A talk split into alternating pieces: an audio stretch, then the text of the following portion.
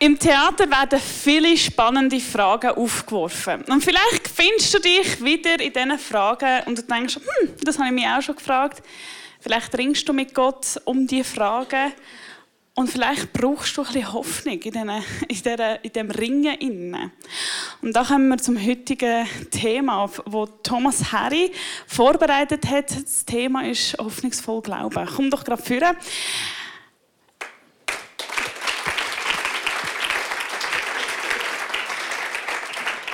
Ich freue mich, dass du das zweite Mal hier bist. Und bevor wir starten mit deiner Predigt, wenn wir das Slido auflösen, das wir hatten. Ähm, wir schauen gerade da auf der Seite oder da auf der Seite. Ähm, die grossen Sachen, das ist das, was mehrmals gefallen ist. Also so Sachen wie Weltfrieden und Frieden ist sehr groß geschrieben. Rundum findet man Krieg, Israel, Ukraine und Fortnite, das ist, glaube ich, das Spiel. He? Da braucht man auch Hoffnung, wie es aussieht. Ähm, Ehepaar, Ehe sehe ich. Skifahren. Der Noah Bayer braucht auch ganz viel Hoffnung. Meine Tochter mit, mit meinem Herzchen. Ja, ich sehe, es ist verbunden mit Menschen und und äh, Beziehungen und Krieg, wie es aussieht.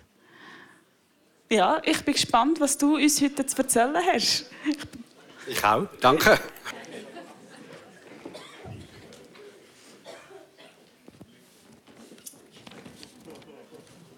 Ja, ähm, ich habe gehört, es wäre nicht schlecht, wenn ich auf Hochdeutsch umstelle. Das äh, will ich gerne machen. Ich habe eine deutsche Frau.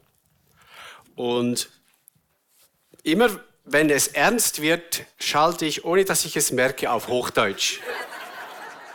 Denn ich will unbedingt verstanden werden. Und in letzter Zeit rede ich viel Hochdeutsch. Ich beginne manchmal sogar zu predigen. Aber dann läuft sie davon. Nein, ist nicht, nicht ganz so schlimm. Ihr seid wirklich gesegnete Leute. Das ist mir jetzt in diesen Tagen hier richtig bewusst geworden. Ihr seid gesegnete Menschen. Äh, diese Netzwerkkonferenz hat mir ein paar Dinge gezeigt, die euch geschenkt sind. Ihr habt Leute gehabt, die euch verwöhnt haben hier draußen. Ich habe so vorhin richtig bereut, dass ich das Mittagessen verpasst habe. Äh, die für euch vorher, nachher einfach ihre Fähigkeiten zur Verfügung stellen. Ich habe sehr viel Kreativität gesehen bei euch, da vorne, aber eben auch im Hintergrund. Ich habe sehr viel Engagement gesehen. Ähm, ich habe zwei tolle Moderatorinnen erlebt. Ein geniales Stück aus mehreren Teilen. Ähm, Musik, Gottesbegegnung.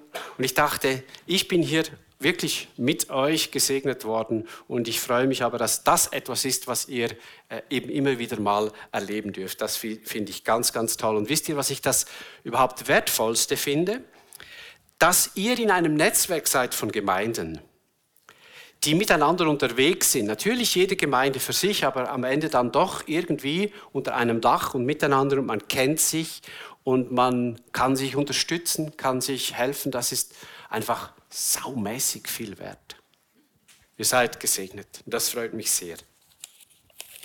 Jetzt für meine Predigt heute würde ich gerne nochmal in dieses Johannes 6, ich habe es nur kurz erwähnt am Freitagabend, in dieses Kapitel äh, im Johannesevangelium hineinschauen. Diejenigen, die eine Bibel dabei haben, lade ich herzlich ein, das Kapitel 6 im Johannesevangelium vor euch zu haben. Ich sage das immer meinen Studierenden, wenn du die Bibel aufschlägst, dann starr nicht nur auf einen Vers oder auf einen Abschnitt, sondern schau, was vorher und nachher kommt. Der Kontext, in dem das, was hier steht, äh, der, der erklärt einfach ganz, ganz vieles, was manchmal von einem einzelnen Satz oder von einem einzelnen Abschnitt einfach komisch ist und sich nicht auflöst. Und das ist auch hier wichtig. In Johannes 6, nur ganz kurz, das Kapitel fängt an mit einem Wunder, mit einem Speisungswunder. Jesus gibt 5000 Menschen zu essen. Ich habe am Freitag das auch kurz erwähnt. Und dann, interessanterweise, steht dann gleich nachher, ähm, kommt nochmal eine schöne Geschichte. Jesus geht auf dem Wasser und dann kommt eine lange Rede. Jesus spricht dann am Stück, fast durchgehend, nicht ganz, aber fast. Und er spricht vom Brot des Lebens. Ich bin das Brot des Lebens. Und er führt das lange aus und spricht das mehrmals. Ich bin das Brot, ich bin das Brot. Ähm, und am Ende dieser Rede ist ein ganz irritierender Schluss eben.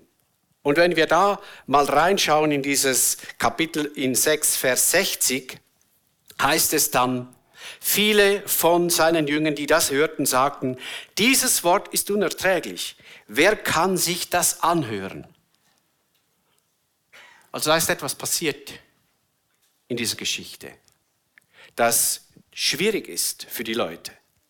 Und ich überspringe jetzt die nächsten Verse und gehe gleich zu Vers 66. Von da an, ich habe das am Freitag schon kurz erwähnt, zogen, zogen sich viele seiner Jünger zurück und sie gingen nicht länger mit ihm. Ich meine, man muss es sich wirklich auf der Zunge zergehen lassen. Viele gehen nicht mehr mit ihm. Und da sagte Jesus zu den Zwölf, wollt vielleicht auch ihr weggehen? Und Simon Petrus antwortete ihm, Herr, zu wem sollten wir gehen? Du, du hast Worte ewigen Lebens.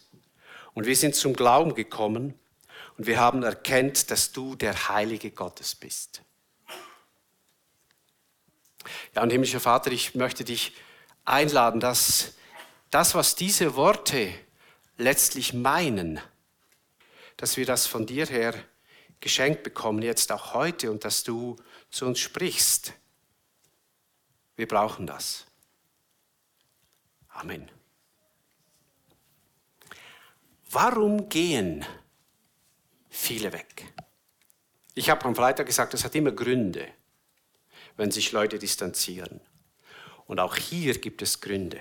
Wenn man zurückgeht, Vers 15, nach dieser Speisung steht etwas Interessantes am Schluss im Vers 15, 6, 15. Sie wollten ihn zum König machen. Also ja, die finden, wow, so einen zu haben wäre super. Und etwas später noch einmal ein interessanter Hinweis. Im Vers 26 heißt es, ihr sucht mich nicht, weil ihr Zeichen gesehen, sondern weil ihr von den Broten gegessen habt und satt geworden seid. Das ist der Grund, weshalb ihr jetzt wieder bei mir seid. Jesus war manchmal wirklich provokativ. Also beim ersten wollen sie einen König und beim zweiten wollen sie so eine Art Tischlein deck dich in der Endlosschlaufe. Aber es gibt noch einen anderen Grund, weshalb die Leute enttäuscht sind, irritiert sind und sich von Jesus abwenden. Und das ist beschrieben im Vers 55 folgende. Äh, vielleicht kann man das gleich einblenden. Schaut mal, oder Vers 51, nicht 55, schaut mal, was Jesus hier sagt und lasst euch mal auf der Zunge vergehen. Vers 51. Ich bin das lebendige Brot, das vom Himmel herabgekommen ist. Wenn jemand von diesem Brot isst, wird er in Ewigkeit leben und das Brot, das ich ihm geben werde oder das ich geben werde, ist mein Fleisch für das Leben der Welt. Sehr aufschlussreich. Da gab es Streit unter den Juden und sie sagten, wie kann uns der sein Fleisch geben? Also sie sind irritiert, ich kann es verstehen. Und da sagte Jesus zu ihnen, Amen, Amen, ich sage euch, wenn ihr nicht das Fleisch des Menschensohnes, also von mir, und äh, esst und sein Blut trinkt, habt ihr kein Leben in euch. Wer mein Fleisch verzehrt, und jetzt merkt ihr langsam, wie seltsam das ist, wenn man das einfach so mal hört, wie es hier steht. Wer mein Fleisch verzehrt und mein Blut trinkt, der hat ewiges Leben und ich werde ihn auferwecken am jüngsten Tag. Denn mein Fleisch ist wahre Speise und mein Blut ist wahrer Trank. Wer mein Fleisch isst, wer mein Blut trinkt und so weiter und so fort. Ein guter. Es hat angefangen mit ich, ich bin das Brot und auf einmal verlässt er diese, dieses Bild des Brotes und geht zu Fleisch und Blut. Und wenn man das zuhört und man nimmt es so, wie es hier steht, dann irgendwann beginnen zuerst die Veganer, oder? Und sagen dann, Wäh! Und der Jude, und das sind jüdische Zuhörerinnen und Zuhörer, kommt erst recht, sagt erst recht wahr. Oder sagt, nein, das ist No-Go. Denn das Alte Testament hat uns gelehrt, schon sehr früh im ersten Buch Mose, ihr dürft kein Blut verzehren. Denn im Blut ist Leben und es ist heilig und es ist für die Sühne gedacht und es ist nicht zum Essen da. Und deshalb verzichtet man auf das Essen von Blut. Kein Blutwürst. Ich glaube, es ist ganz wichtig, wenn man an dieser Stelle nicht verzweifeln will, als normaler Bibelleser, ohne dass man jetzt gerade Abendmahlsymbolik und weiß nicht, was alles da hinein äh, lesen will, ähm, dann hilft uns vielleicht, dass oft, wenn Jesus etwas sehr, sehr Wichtiges sagen will, dass er Bildsprache verwendet. Wir kennen das auch. Oder wir sagen dann zum Beispiel, und das sollten wir uns dann auch nicht allzu förmlich vorstellen, also ich bin völlig aus dem Hüsli gsi. Aus dem Hüsli. Ja, im Berndeutsch ist ja das Hüsli nicht einfach nur das Hüsli. Oder äh, wir sagen, hey, er ist explodiert vor Freude. Stell dir das mal vor. Also, man muss manchmal Sprache tatsächlich ernst nehmen und sich sagen, was reden wir da alles? Oder der Beste ist das, wenn ein 58-jähriger Mann wie ich zum Beispiel sagt, es hätte mir der Nuki rausgehauen. Jetzt stellt euch das einmal vor. Ich hier vorne mit einem Nuki, es hätte mir der Nuki rausgehauen. Übrigens, das finden die Deutschen zum Schreien. Dass es euch der Nuki raushaut. Auch erwachsenen Menschen. So, also, das ist Bildsprache. Unser Alltag ist voll davon. Und Jesus hat oft Bildsprache verwendet, Gleichnisse verwendet, wenn er etwas Wichtiges sagen wollte. Und die einen verstanden überhaupt nicht, was er wollte, und andere haben verstanden, aha, er, er spricht jetzt eigentlich in einem Bild. Er spricht in einem Bild. Die Jünger aber, die davonlaufen, scheinen das nicht zu hören. Sie stoßen sich an dem, was er sagt. Und ich würde auch sagen, ich vermute, sie haben eine Hoffnungskonfusion. Also ich vermute, sie haben sich etwas erhofft von Jesus, das er nun offensichtlich nicht ist. Im Gegenteil, er spricht auf einmal von komischen Dingen, die für sie keinen Sinn machen. Und wie das so ist, wir alle brauchen Hoffnung. Kein Mensch kann ohne Hoffnung leben. Wer aber hofft, geht immer ein Risiko ein. Nämlich, er geht das Risiko ein, dass er enttäuscht wird. Wenn du hoffst, dann kann es sein, dass du enttäuscht wirst. Denn wer hofft, macht sich eine Vorstellung von etwas ganz Bestimmten. Ich weiß nicht, was für Hoffnungen ihr schon so alles gehabt habt. Also zum Beispiel, wenn jemand in guter Hoffnung ist, sprich schwanger, das sind meistens die Frauen, dann stellt man sich ja dann etwas vor. Und manchmal erfüllt sich diese Hoffnung und manchmal nicht. Oder auch, wie der Weg der Kinder sich entwickelt. Man stellt sich etwas vor, man ist sich manchmal gar nicht so bewusst, wie viel man sich eigentlich vorstellt. Und es kann sein, dass diese Hoffnung sich erfüllt. Es kann aber auch sein, dass sie enttäuscht wird. Oder wenn man sich verliebt, oder ja, es gibt viele solche Sachen. Auch bei den Ferien kommt das vor. Es gibt eine Studie, die besagt, dass die Menschen, die in die Ferien gehen, wisst ihr, wann am glücklichsten sind? Vor den Ferien. Dann stellen Sie sich nämlich alles wunderbar vor, ein schönes Häuschen direkt am Meer und dann gehen Sie hin und es schiffet. Oder das, die Wohnung ist dreckig oder du hast Stress in der Familie. Also wer Hoffnung hat, geht immer ein großes Risiko ein. Und nun kann es sein, dass hier eben auch Hoffnungen enttäuscht wurden. Wir haben zwei solche Hoffnungen, die aus dem Text hervorblinken. Das erste ist das mit dem König. Wir hoffen, dass er einer ist, der politische Umstände verändert. Wir brauchen einen König, einen neuen David. Und Jesus enttäuscht diese Hoffnung.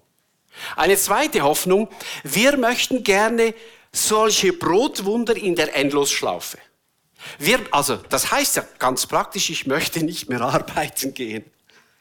Ich möchte nicht mehr mühsam schwitzen auf meinem Acker. Denn da gibt's Brot und ich habe es jeden Morgen geholt, wie beim Manna. Übrigens, diese Geschichte hat viel mit der Geschichte hier zu tun. Und auch das enttäuscht Jesus. Denn er sagt nicht, ich gebe euch Brot, das ist gar nicht das, was er am Ende will, sondern sein Fokus ist ein anderer. Und die Jünger, die bleiben, denen Jesus die Frage stellt, wollt ihr auch gehen? Diesen Jünger, die bleiben, die scheinen, ich vermute mal, ich bin mir nicht ganz sicher, aber es sieht so aus, als hätten die ihre Hoffnung auf nicht ganz in diese Richtung gerichtet wie diejenigen, die gegangen sind. Dass sie ahnen, dass Jesus von einer anderen Hoffnung spricht, dass er in eine andere Richtung blickt. Du hast Worte ewigen Lebens. Wir haben geglaubt und erkannt, dass du der Christus bist. Also sie scheinen etwas zu ahnen. Nun, wenn man ihren Weg weiterliest, man muss ehrlicherweise sagen, sie sind ein paar Mal auch wieder zurückgefallen in alte Hoffnungen, die Jesus enttäuschen musste. Sogar nach der Auferstehung, wo sie dann, äh, bevor Jesus in den Himmel geht, sagt, so, und wann, wann machst du jetzt das Königsding hier? Wann richtest du dein Reich auf? Und sie denken wahrscheinlich an etwas eben, ja, sehr politisches, gesellschaftliches. Also, es dauerte eine Weile, aber wir können wenigstens im Rückblick sagen, das ist immer unser großer Vorteil, weil wir wissen, wie die Geschichte weitergeht. Wir kennen im Rückblick, dass Jesus ja Umstände verändert. Aber viel, viel mehr als Umstände verändern, will er etwas anderes verändern. Den Menschen in seinen Umständen. Wir, er will uns verändern, uns in unseren Umständen. Er sucht nach Menschen, die sich auf ihn einlassen die sich diesen Jesus einverleiben. Das ist ja das Bild mit mich essen, mich trinken, einverleiben, dass er Teil wird von dem, wer wir sind. Also, das ist super herausgekommen hier, auch in eurem Anspiel. Er will Beziehung, nicht einfache, schnelle Lösungen, obwohl er die manchmal auch schenkt. Ich will es überhaupt nicht ausschließen. Aber am Ende sucht er viel eher Beziehung als Einfachheit.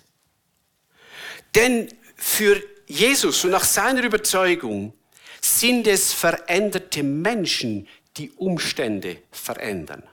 Können und sollen.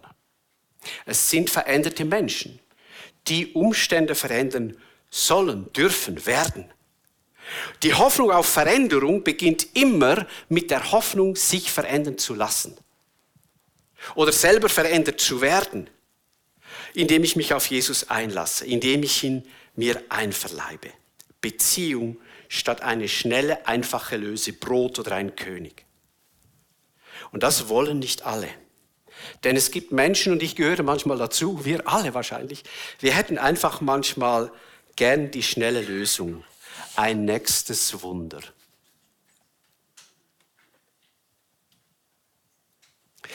Vor vielen Jahren gab es in der Zeitschrift Tierwelt ein Inserat. Vielleicht können wir das einmal anschauen. Ein Bauer schreibt, ich suche Frau mit Mähdrescher. Interessenten melden sich bitte unter, Bild, äh, unter der Chiffre Tierwelt Chiffre 5575. Worauf hofft dieser Bauer? Will der eine Frau oder will er einen Mähdrescher? Und wovon soll die Frau ein Bild schicken? Von sich selbst oder vom Mähdrescher?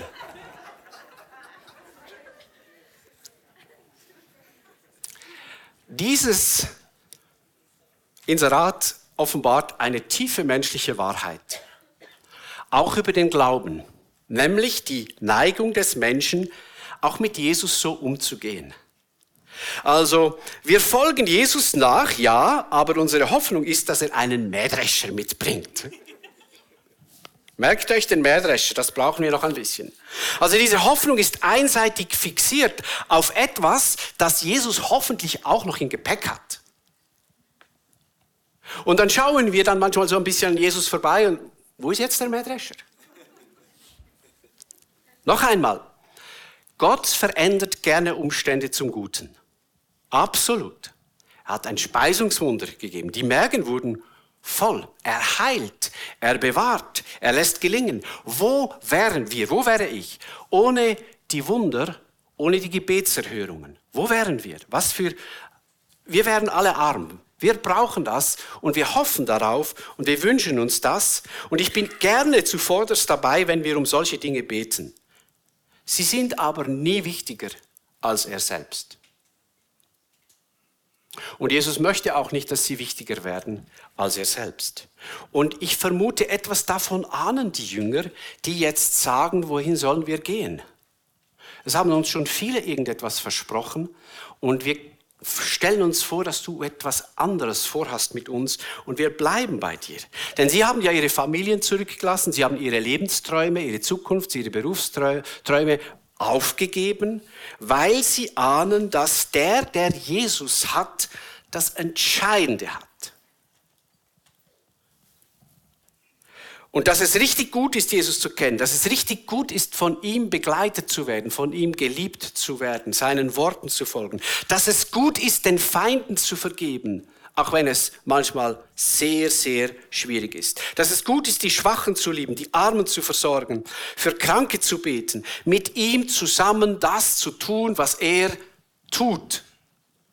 FFS. Fröhlich, frei und selbstvergessen. Sie ahnen, dass da, dass da ein Weg ist und dass das ein guter Weg ist. Und ich glaube, da sind wir bei einem Knackpunkt unseres Glaubens.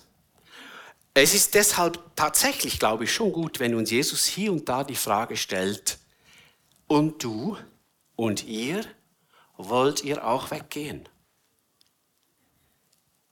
Meinst du mich oder meinst du den Mähdrescher? Wie würdest du antworten, wenn dir Jesus heute diese Frage stellen würde? Und jetzt Mähdrescher ist nur ein Bildwort. Willst du mich oder den Mähdrescher? Was hält dich bei Jesus? Jetzt, wo du weißt, dass er nicht immer und nicht jede Hoffnung bedient, die wir so haben in unserem Leben. Es spricht nicht gegen diese Hoffnungen, es spricht höchstens darauf, dass wir so manchmal fixiert sind darauf, dass wir nur noch das sehen und nichts mehr anderes, dass wir vor allem ihn selbst dabei gar nicht mehr vor Augen haben. Ja, die Jünger bleiben bei Jesus und jetzt werde ich, ein bisschen persönlich, denn das, was ich jetzt sage, ist im Grunde genommen einfach sehr persönlich und gilt nicht für jeden, aber ich kann euch wenigstens sagen, was mich bis jetzt, bis heute dazu gebracht hat, bei diesem Jesus zu bleiben. Natürlich, für mich ist immer auch ein berufliches Risiko damit verbunden, oder? Wenn ich jetzt sagen würde, äh, nein, ich bleibe nicht bei Jesus, dann würde ich quasi meinen Job verlieren. Das ist die Krux eines, eines Theologen oder eines Pastors, dass er sich fast nicht leisten kann, ehrlich zu sein. Nein, nicht so, sondern äh, ihr wisst, was ich meine, hoffentlich. Nein, ich will es ganz wirklich, und ich meine es wirklich so. Es sind drei Dinge, die mich bei Jesus halten. Sie haben auch etwas zu tun, teilweise mit diesem Text. Der erste Grund ist die, der mich bei Jesus hält und was mir Hoffnung gibt, ist, dass er mir nachgeht und mich nicht aufgibt. Also da könnte ich wirklich zu heulen beginnen, dass ich das schon mehrmals erlebt habe. Da war gar nicht ich, der ihm da immer so schön nachgefolgt ist, sondern da ist er mir nachgegangen.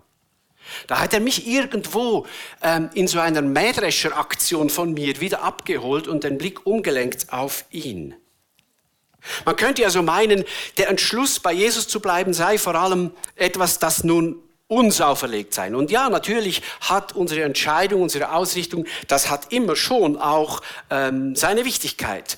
Aber gleichzeitig spielt am Ende noch etwas anderes eine wichtigere Rolle. Und es steht auch hier in diesem Text, zum Beispiel eben in Vers 63, wo es heißt, der Geist ist es, der lebendig macht. Das Fleisch vermag nichts. Und die Worte, die ich zu euch geredet habe, sind Geist und Leben.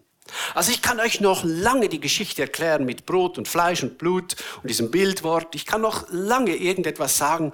Wenn der Geist diese Worte, wenn der Geist hier nicht mit mir zusammenspielt und das bei euch nicht ankommt, dann, dann geht's nicht. Und er sagt in Vers 44 etwas weiter vorne nochmal etwas, das in eine ähnliche Richtung geht. Da kommt dann noch der Vater dazu. Vater, Sohn und Geist. Hm, schön, Dreieinigkeit habe ich noch gar nicht gemerkt. So, aber hier ist es. Niemand kann zu mir kommen, heißt es, es sei denn, ihn ziehe der Vater, der mich gesandt hat. Niemand kann zu mir kommen, es sei denn, der Vater ziehe ihn, der mich gesandt hat. Und deshalb ist das meine größte Hoffnung überhaupt für mein Leben, auch für meine Zukunft, dass er mich nicht aufgibt und dass er die Menschen in meinem Umfeld nicht aufgibt, die vielleicht gerade sich distanziert haben von ihm. Er gibt die Welt nicht auf. Er gibt die Schöpfung nicht auf. Und er gibt mich nicht auf. Und sein Geist will mich lebendig machen. Das ist meine allergrößte Zuversicht und Hoffnung. Nicht meine Nachfolge, sondern dass er mir nachgeht. Dass er mir ständig von hinten nachgeht und mir von vorne entgegenkommt. Wenn also Jesus mich fragt, willst du auch weggehen, dann sage ich, nein, solange du nicht weggehst. Solange du nicht weggehst, möchte ich bleiben. Und genau das tut er auch bei dir. Jetzt, heute. Er geht dir nach. Du bist unter anderem auch deshalb hier, weil er dir nachgeht. Und weil er, so bete ich und hoffe ich, dein Herz gerade massiert weil er um dich wirbt, weil er deinen Blick weglenken will von deinem Mähdrescher hin zu ihm, dem Brot des Lebens, deinem Seelenversorger, deinem Herzensversorger, deinem Umständekenner. Er will, dass dein Blick umlenken auf ihn, den Trauerbegleiter, den Schmerzmitträger. Er ist hinter dir, er ist vor dir und er ringt um dein Herz. Gib ihm deinen Mähdrescher, deine Vorstellung, deine Hoffnung von einem Mähdrescher, gib sie ihm. Gib ihn Jesus. Ein zweiter Punkt, der mir Hoffnung macht und so eine Lebenserfahrung ist, nämlich, dass seine Perspektive unendlich größer ist als meine. Also ich meine, wenn du dich entscheiden musst zwischen einer Frau oder einem Mähdrescher, also ich meine, das müsste schon eine unmögliche Frau sein, dass ich sagen würde, ja, am Ende dann doch lieber der Mähdrescher. Es gibt auch unmögliche Männer, ich will da jetzt nicht so ein solches Fass auftun, aber stell dir vor, eine Beziehung zu haben, neben dem, dass du eine, ein Ernteinstrument hast im Lauf meines Lebens, auch mancher Krise, die ich selber schon erlebt habe, merke ich manchmal, wie elend klein meine Welt ist. Oder sein kann, meine ganz persönliche Welt. Wenn ich mir selber überlassen bin, wenn ich der Einsamkeit meines Herzens überlassen bin, dort eingesperrt bin, ich habe am Freitag davon gesprochen, dann ist die Welt klein, dann ist sie ein Karussell und sie dreht sich um mich. Eugene Peterson, ein presbyterianischer Pfarrer, hat es mal so gesagt, dann geht es nur um meine holy feelings, meine holy needs und meine holy wants. Dann geht es nur um meine frommen Gefühle, um meine frommen Bedürfnisse, um meine frommen Wünsche. Und das ist eine kleine Welt. Das ist eine sehr kleine Welt. Obwohl manchmal ja natürlich Dinge vorfallen, die, die äh, ja, da dreht sich dann einfach um das, was ich jetzt gerade als Not empfinde. Das ist ja nicht einmal so das Problem. Das Problem ist, wenn ein Mensch über Jahre und Jahrzehnte seinen Nachfolger dort stehen bleibt. Dann wird es mir zu Not. Das Evangelium von Jesus holt mich aus diesem Karussell raus. Und er tut es zum Beispiel, oder es tut es zum Beispiel im Unser Vatergebet. Äh, ich, deshalb liebe ich dieses Gebet, obwohl man es ja ausgeleiert beten kann, aber es, es nimmt mich raus. Dein Name werde geheiligt. Und jetzt denke nicht, du seist derjenige, der Gottes Namen heiligt. Dafür ist er selber zuständig. Weil wir Menschen das so schlecht können, muss Gott selber seinen Namen heiligen. Es ist also eine kleine Bankrotterklärung. Wenn wir beten, dein Name werde geheiligt. Dein Wille geschehe dein Reich komme, wie im Himmel so auf Erden. Und auch in meinem Karussell. Und dann, ja, unser tägliches Brot. Es ist ja nicht so, dass wir nicht darum bitten dürfen, dass das keine Rolle spielt. Aber merkt ihr, zuerst die Frau, dann der Mähdrescher. Also Jesus meine ich. Er holt mich raus aus dem Drehen um mich selbst. Josan hat, das hat mich schon berührt gestern, diese junge Frau, die Josan, ist sie da? Vielleicht in Biel, hallo? Du hast es toll gemacht. Und du warst ein lebendiges Beispiel dafür, dass ein Mensch, der in seinem Schmerz gefangen ist, und ich kann es nur ahnen, dass ihre Gefühle ihr oft sagen, ich hoffe, meine Eltern spüren einmal, was sie da gemacht haben. Ich hoffe, meine Verwandten. Also, dass du quasi im Grunde genommen dir wünschst, dass sich das mal für die anderen irgendwie spürbar auswirkt, was sie mir angetan haben. Und sie hat diesen Weg verlassen. Ist völlig aus diesem Kreisen um sich selbst raus Vielleicht fällt man da auch mal wieder zurück, das wäre nicht keine Katastrophe, aber es hat eine neue Richtung eingeschlagen und hat sich entschieden, das Telefon ihrer Mutter abzunehmen, um mit ihr zu sprechen und wieder eine Beziehung zu knüpfen mit ihr. Was ist das für ein Wunder? Was ist das für ein Wunder, wenn so etwas in unserem Leben geschieht? Und es ist so befreiend, wenn wir, wenn ich nicht mehr so fixiert bin auf mich selbst, und es ist ein Paradox, dass es mir manchmal dort und sehr oft und meistens, fast immer, dann am besten geht, wenn es gar nicht um mich selber geht. Das ist überhaupt nicht logisch, aber es ist wahr. Und diese Hoffnung, das darf auch deine Hoffnung sein. Die Hoffnung, dass es dir besser geht, wenn es nicht nur um dich geht. Die Hoffnung, dass du dich findest, wenn du dich loslässt und ihm, diesem Jesus, immer wieder neu, das macht man nicht nur einmal, immer wieder neu anvertraust. Das ist eine gute Hoffnung, dass du nicht zu kurz kommst, wo du nach seinem Willen und nach seinem Reich fragst. In dieser Gemeinschaft derer, die das auch tun und auch wollen und darin stolpern, aber sich immer wieder gegenseitig aufrichten. Ich bin mir schon bewusst, dass es auch Menschen gibt, die müssen mal das Gegenteil hören. Denn bei denen dreht sich immer nur alles um die anderen. Und die wissen gar nicht mehr, wer sie selber sind. Sie haben sich schon völlig verloren in den anderen und ihren Wünschen und Bedürfnissen. Und dass man diesen Menschen manchmal auch etwas anderes sagen muss, das ist mir sehr bewusst. Das ist nur gerade nicht mein Thema. Aber einfach, damit wir äh, uns bewusst sind, manchmal muss man auch Leute wieder lehren, hey, du bist ein Mensch. Und du hast Würde und du darfst Entscheidungen treffen. Aber in der Regel sind wir eben so sehr gefangen in uns selbst, ähm, dass wir eingeladen sind zu lernen, und das ist ein Vertrauensakt, sich selbst, seine Geschichte und seine Mähdrescherhoffnungen ihm anzuvertrauen, loszulassen, sich selber loszulassen. Eine dritte Hoffnung.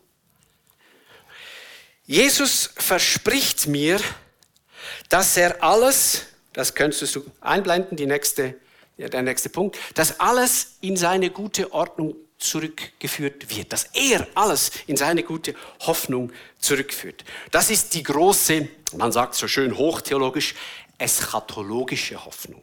Also sie bezieht sich jetzt auch nicht auf das Hier und Jetzt, sie bezieht sich auf das, was kommen wird. Wenn Gott durch seinen Sohn Jesus, durch sein Wiederkommen die Welt erneuert, verändert und vollendet. Dann wird er das, was jetzt im Argen liegt, dann wird er das zurückführen in die Ordnung, wie sie gedacht war, wie sie von Gott her gedacht war. Dort wird er, wo jetzt Ungerechtigkeit und Gewalt eskalierten, das hatten wir bei der Slido, ja, viele solche Themen, die genau sich darauf bezogen, dort wird er einen Durchbruch schaffen für uns. Er wird Gerechtigkeit wiederherstellen. Er wird Friede wiederherstellen. Er, Gott, wird alles in allem sein.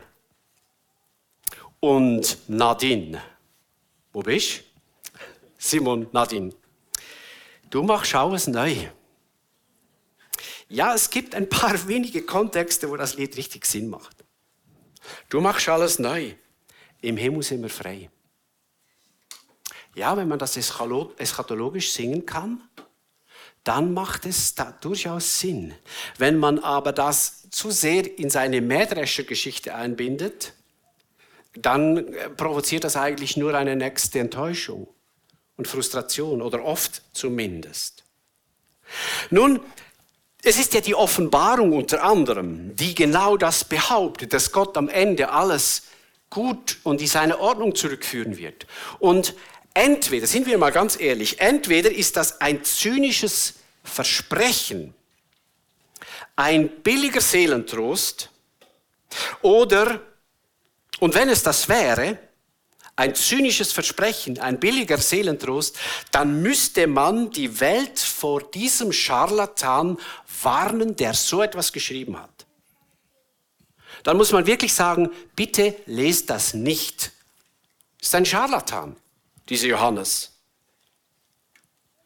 Oder es ist eine Hoffnung, die Gott selbst in die Welt hineinstellt und immer wieder hineinstellt für alle, deren Leben jetzt gerade durchgeschüttelt wird.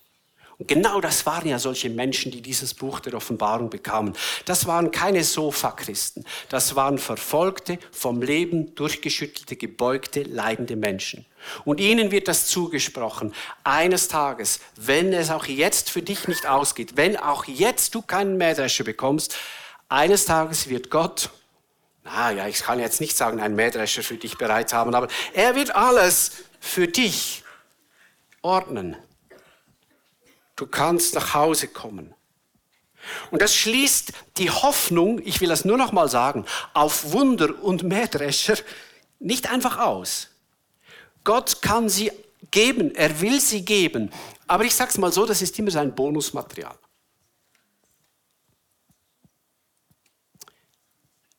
Es ist das, was er hier und da geben kann, geben will. Aber er ist immer wichtiger als das. Die Frau ist wichtiger als der Mähdrescher. Jesus ist wichtiger, als dass jetzt gerade meine ganz spezifische Hoffnung äh, sich erfüllt. Also er erweitert unsere Hoffnungen, die manchmal so einen beschränkten Fokus haben. So, ich will den Sack zubinden. Stell dir einmal vor, jetzt darf die Band sich langsam nach vorne bewegen. Stell dir einmal vor, darf ich das jetzt ganz persönlich zu dir sagen, dass Jesus heute vor dir steht. Dass er vor dir steht und dass er dir diese ganze Palette von Hoffnungen, die ein Mensch haben kann, vor dich stellt diejenigen, die wirklich nur auf einen Mähdrescher aus sind, diejenigen, die so ein bisschen auf Mähdrescher, aber auch ein bisschen Jesus. Und er zeigt die anderen Hoffnungen. Ich habe jetzt drei, die mir wichtig sind, mit euch geteilt, dass er dir nachgeht, dass er mir nachgeht, dass er meinen Blick erweitert für eine viel größere Welt als meine eigene, dass er am Ende die Dinge in die Ordnung zurückführt und er reiht die ganze Palette vor dir auf. So wie damals. Und dass er dich jetzt fragt, was möchtest du? Was möchtest du? Darf ich deine Hoffnungen haben? Darf ich deine Hoffnungen haben? Vielleicht kannst du es uns einblenden. Worauf richtet sich deine Hoffnung? Und die nächste auch noch gleich. Darf ich deine Hoffnungen haben? Und darf ich deine Hoffnung sein. Und schau, das ist eine schwierige Entscheidung. Das tut man nicht so easy peasy. Es geht hier um die Wurst der Nachfolge. Dass er meine Hoffnung haben kann. Ich darf sie auch noch haben, aber es ist noch fast wichtiger, dass er sie hat. Und dass ich ihn habe als meine Hoffnung. Das ist ein Unterschied. Und ich glaube, diese Frage stellt Jesus uns hier und da und einigen von euch stellt er sie jetzt. Ich sage manchmal bei so fundamental wichtigen Entscheidungen, wo es um die Wurst geht, ist es manchmal gut, wenn man noch einmal eine Nacht darüber schläft. Und vielleicht musst du noch eine Nacht darüber schlafen, bevor du eine Antwort gibst. Dann tu das. Aber einige wissen, dass das keine Nacht mehr braucht, dass das jetzt ihre Entscheidung sein darf, sein soll, sein muss. Willst du auch weggehen? Willst du bleiben? Wer bin ich für dich? Darf ich deine Hoffnung sein? Darf ich deine Hoffnung sein? Ich lade dich ein, wenn du weißt, das ist bei dir jetzt fällig, dass du es sehr konkret ausdrückst. Und du hast eine Möglichkeit dazu. Es werden jetzt dann äh, die Leute aus dem, ich weiß nicht, wie ihr das nennt, Ministry-Team, stehen hinten auf der Seite in den Gängen, sie sind ja angeschrieben, und ihr könnt jetzt bei dem nächsten Lied oder auch überhaupt bei den nächsten Liedern zu diesen Menschen gehen und ihr müsst gar nicht viel sagen, einfach nur Codewort Hoffnung Jesus. Das reicht. Und ich bitte die, diejenigen, die dann für diese Person beten, dass sie da keine Litanei draus macht, sondern einfach das segnet und bestätigt und für diese Menschen spürbar macht, dass sie willkommen sind jetzt bei diesem Jesus, die Hoffnung der Welt. Also, wenn du merkst, das ist mein Tag, zögere nicht, steh auf, geh zu diesen Leuten hin und bring's Heu in Scherme, sagt man im Kanton Bern. Amen.